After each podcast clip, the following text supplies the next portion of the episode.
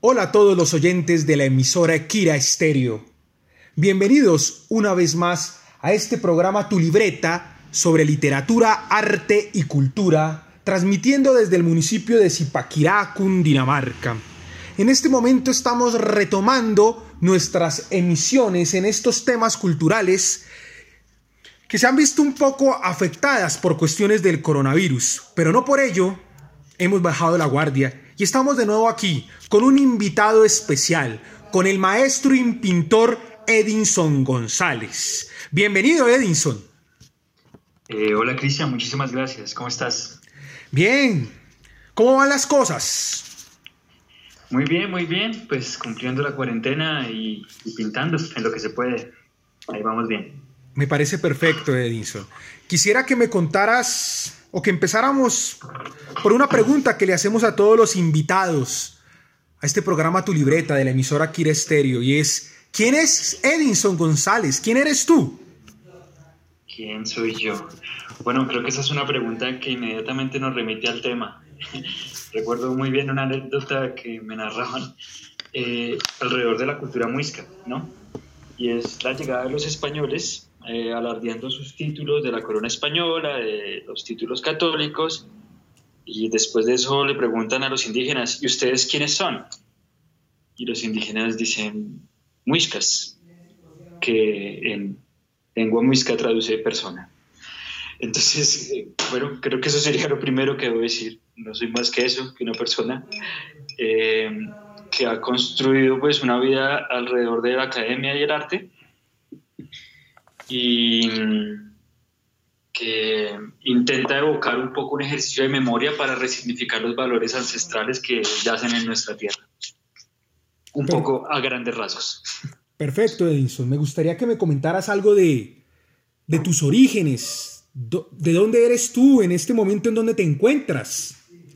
Bueno, yo soy colombiano, soy bogotano. Eh, tengo 36 años, soy pintor autodidacta. Eh, a nivel formativo o académico soy filólogo clásico y tengo una maestría en literatura. Em, me gusta mucho viajar, entonces he viajado por Sudamérica eh, para conocer también nuestro continente, nuestras raíces, nuestra gente, nuestras culturas. Eh, eso me hace sentir más suramericano que, que colombiano. Y bueno, ahora estoy viviendo en Ecuador, en Quito, y aquí, desde acá estoy tratando de, de, construir un poco de los, de los pasados ancestrales a través de la expresión plástica. Oye, qué interesante, Edinson. ¿Podrías hablarnos un poco más de ese viaje que has hecho por Sudamérica, ya que lo mencionas?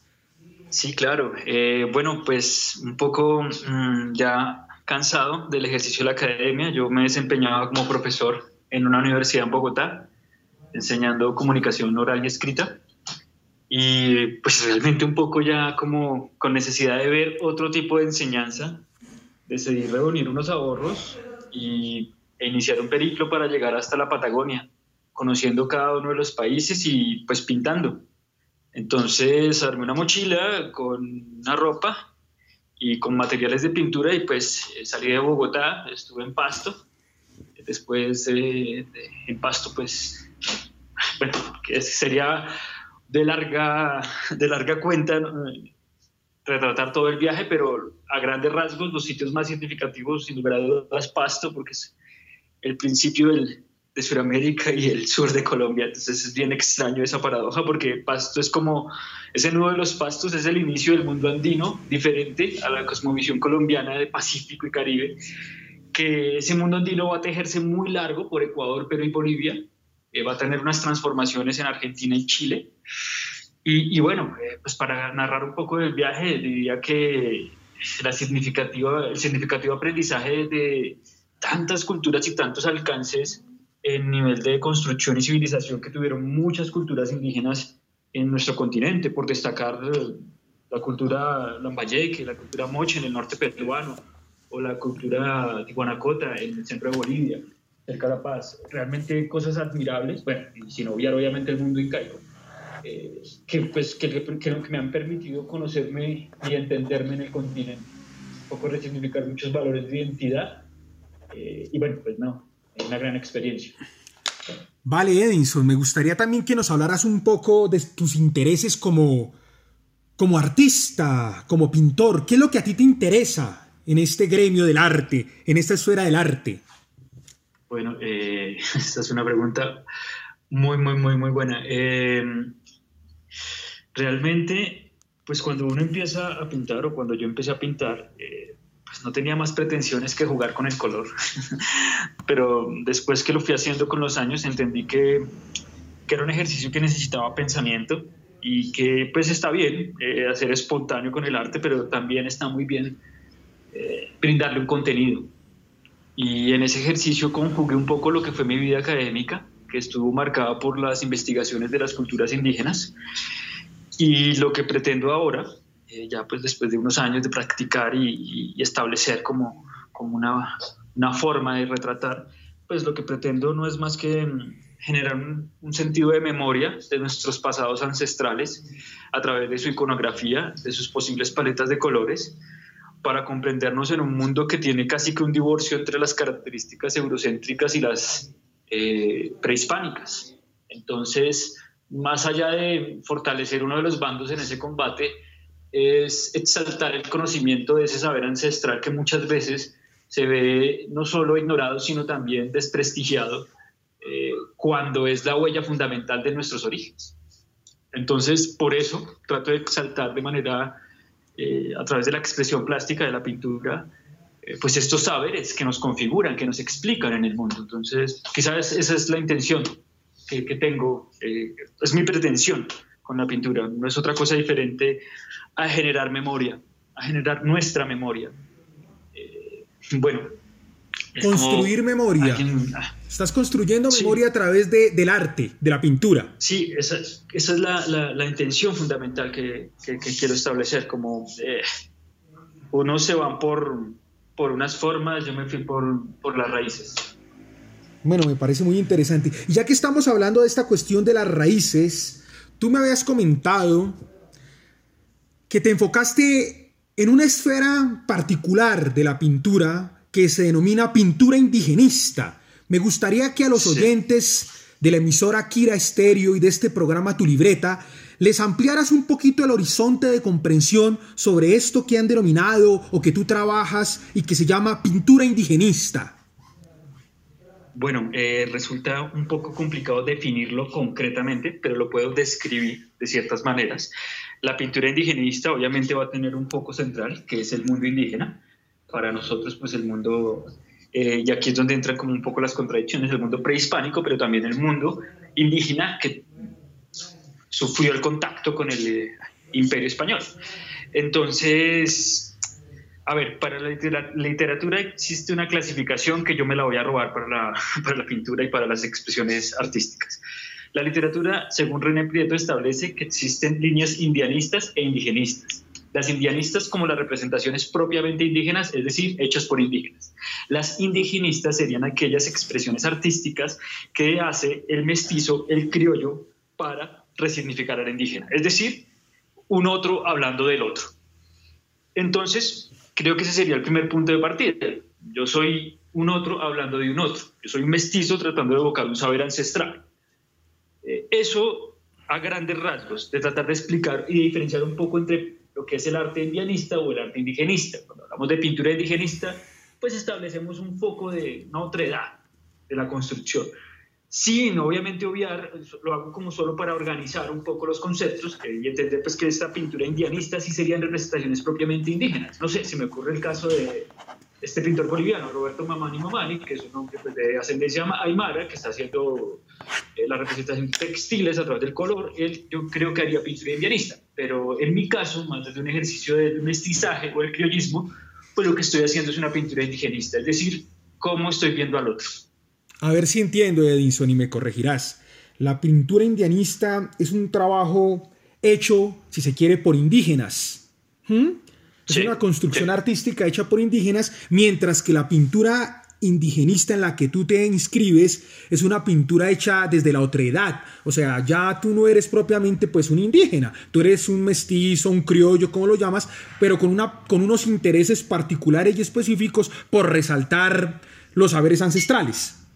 Claro, eh, digamos que la pertinencia de esa, de esa categorización eh, no, no, surge solo como para excluir a un grupo del otro, sino para entender un marco de contradicciones en los que surge esto a nivel histórico.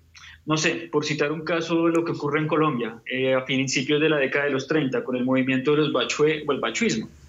Fueron hombres del criollismo, del mestizaje, que resignificaron los valores de la cultura muisca y pues desde ahí como que clamaron unidad nacional desde estos saberes indígenas, pero se les olvidó por completo la vida del indígena. Es decir, eh, tomaron al indígena como un emblema político a través de sus representaciones artísticas, las conjugaron con saberes eurocéntricos para exaltar un saber de unidad, pero ignorando la condición social del indígena.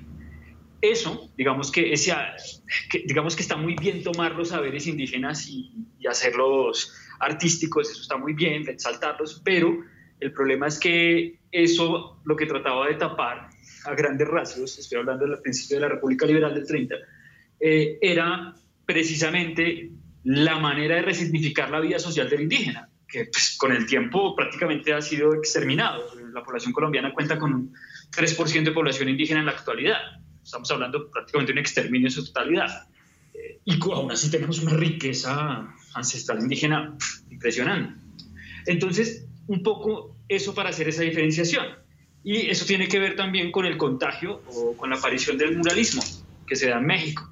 Esa aparición del muralismo eh, que intenta, como desde, de un marco ideológico socialista, si se quiere, e intenta que la expresión pública, eh, es decir, de, pintar la pared, sea visible para todos, sacando un poco el arte de las galerías que estaba llevando solo a los, a los, a las personas de dinero.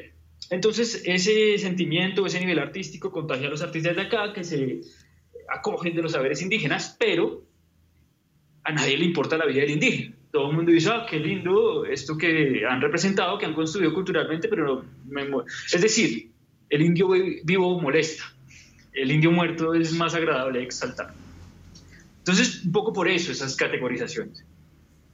Oye, qué buena Qué buena clase sobre la historia de la pintura indianista e indigenista nos has dado en este momento, Edison.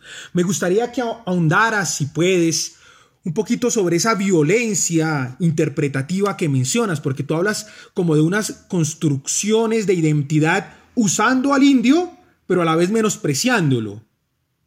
Exacto. Sí, eh, digamos, no, no es. Eh, esto tiene que ver un poco con lo que desarrollaba alrededor de pues, de la investigación que presenté en mi posgrado y, y tenía que ver pues con el hecho de que mientras se exaltaba artísticamente al indígena, se le expropiaban las tierras, el terrateniente eh, aumentaba el número de sus extensiones de tierra y el indígena era esclavo de lo que antes fue su propia tierra. Es decir, y cuando éste decide reclamarla, pues es atacado violentamente por este que ahora lo ha esclavizado y que le roba el arte para exaltarlo y decir que todos somos una unidad cultural. Entonces es un ejercicio, sí, de violencia, de violencia social, de violencia física, de violencia económica, de violencia política, eh, donde los valores del indígena pues son exaltados, pero su condición social es menospreciada. En esencia, e, eso es un poco la necesidad de hacer esa diferenciación de, de pintura indigenista y pintura indigenista. Lo, insisto, tomo un término, un concepto de la literatura pero que nos sirve para comprender eh, pues que no, no, se puede hablar, creo que tan abiertamente de producción indigenista eh, sin tener en cuenta ciertos parámetros. No sé, se me ocurre otro caso, el pintor ecuatoriano Osvaldo Guayasamín, creo que es un pintor también indigenista que está mostrando de una manera impecable los sentimientos de la violencia sufrida a través de la historia en el mundo prehispánico, en el contacto con la colonia, realmente un ejercicio muy interesante eh, frente a la emotividad, frente a los sentimientos. Bueno, un poco para ahondar en ese tema. Eh, Edison, me gustaría también de que nos hablaras un poquito sobre el desarrollo actual en, esta coyuntura de tiempo y espacio de esta pintura indigenista. ¿En, qué, cómo está el desarrollo de esa pintura en este momento? Bueno, eh, pues el arte en todas sus vertientes y la pintura no se excluye de ello, siempre va a tener obstáculos para su efectivo desarrollo. Eh, las dinámicas del mundo del arte son muy complejas. Y bueno, pero para entender un poco en qué va hoy en día el mundo del arte indigenista, hay que exaltar también la aparición del graffiti, eh, que sale un poco de las esferas de de los talleres para mostrar a nivel urbano lo que puede ser la construcción de, de representaciones indígenas dentro de un carácter público y también dentro de una nueva exaltación al muralismo que ha intentado, se ve mucho en Perú, por ejemplo, exaltar los marcos iconográficos eh, vigentes de la cantidad de culturas que puedan tener. en el caso peruano realmente es que es muy especial la situación porque existe una multiplicidad de culturas y cada región eh, como que ha mostrado o han surgido nuevos artistas que se han sentado sobre sus orígenes para expresarse a través del mundo indigenista.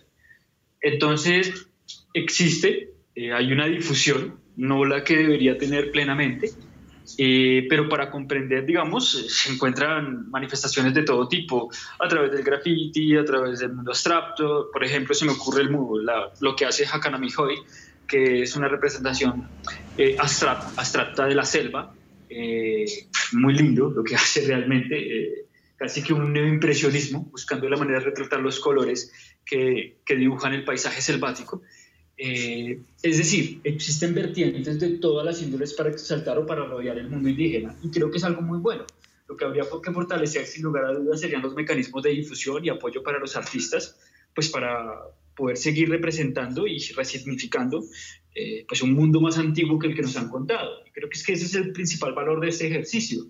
Eh, nosotros estamos en un continente como América y prácticamente entendemos la, la historia desde la llegada de los españoles, es decir, un mundo de 500 años, cuando tenemos culturas como la de Caral o Bandurria en Perú, que datan de hace 5.000 años. Es decir, el trabajo de este ejercicio indigenista es muy importante porque está trayendo eh, al presente eh, o es una invitación a explorar ese pasado tan impresionante que por siglos ha sido ignorado y que prácticamente hemos sido educados y construidos eh, ignorando todo nuestro pasado, toda, toda la gran magnitud de nuestro pasado, eh, limitándonos a entenderlo casi que desde el mundo eh, después del contacto español, que, que no está mal, que es necesario entenderlo, pero estamos ignorando una huella muy larga, de miles de años, donde hubo diferentes momentos de esplendor, de civilización, de desarrollo, de manifestaciones culturales y de construcción de sociedad con otras cosmovisiones que permitirían nutrir mucho más nuestro presente, nuestra vida. Eh, en fin, entonces diría que, que, sí existe una gran manifestación de arte indigenista a nivel del continente, eh, lo que pude ver, pero falta pues mucho apoyo. Claro, me imagino. Edison, después de esta charla, y más que una charla, de esta clase de historia del arte indigenista y su contraste con el indianista, me gustaría que volviéramos un poco más a ti, al artista, a Edison, a esa persona que yo conocí hace años en la universidad. Cuéntame, Edison, de ese momento en el que tú conociste a uno de los grandes muralistas cuando estabas de viaje. ¿Me puedes ayudar con el nombre, Mamani? Roberto Mamani Mamani. Ah, bueno, eso fue un momento muy especial. Eh, pues Roberto Mamani Mamani, para indicar a toda la audiencia eh, en Colombia, en Zipaquirá y Bogotá, eh, tiene un mural en, la Avería Jiménez con carrera décima, que es la Pachamama.